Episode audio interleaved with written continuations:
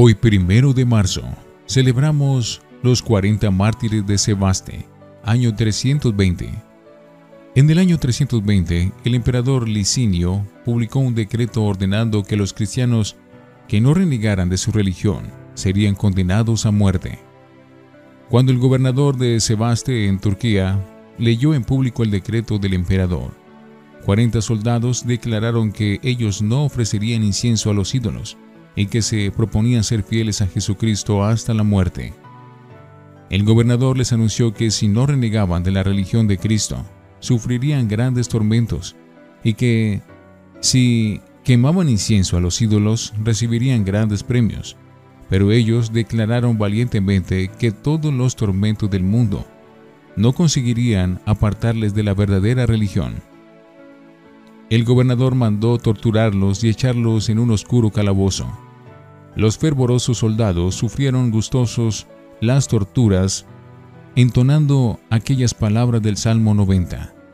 Dice el Señor, al que se declare en mi favor, lo defenderé, lo glorificaré y con él estaré en la tribulación.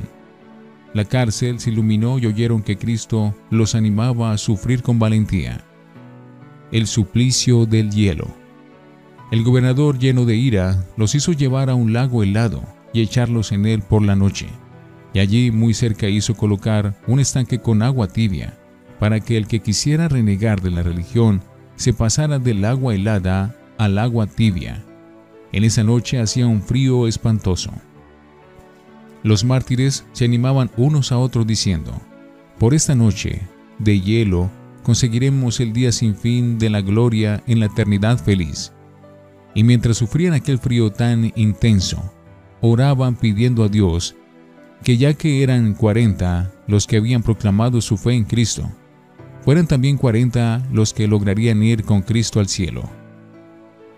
Un cambio curioso. Y sucedió que ante el tormento del hielo, uno de ellos se desanimó y se pasó al estanque de agua tibia, pero ese cambio le produjo enseguida la muerte. Los otros seguían rezando y cantando himnos a Jesucristo.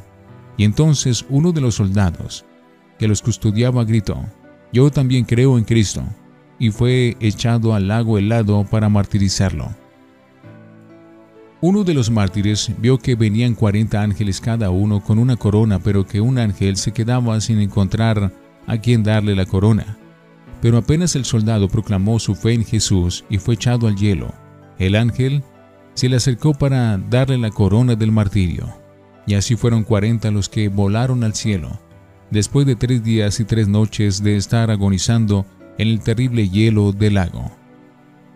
Los soldados invitaban al más jovencito de todos para que renegara de su fe y se saliera de entre el hielo, pero la mamá del mártir le gritaba, Hijo mío, recuerda que si te declaras amigo de Cristo en esta tierra, Cristo se declarará amigo tuyo en el cielo.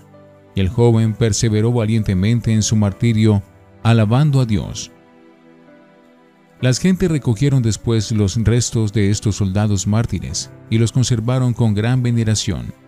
San Basilio decía, las reliquias de estos cuarenta santos son como murallas que nos defienden de los enemigos del alma.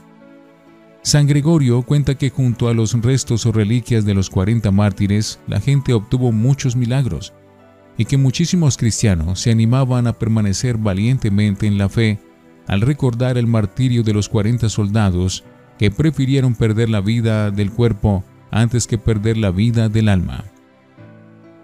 Señor, que también hoy entre nuestras Fuerzas Armadas haya muchos entusiastas y fervorosos militares que proclamen valientemente su fe católica y que prefieran cualquier clase de suplicios y hasta la muerte, con tal de conservarse fieles a Jesucristo todos los días de su vida.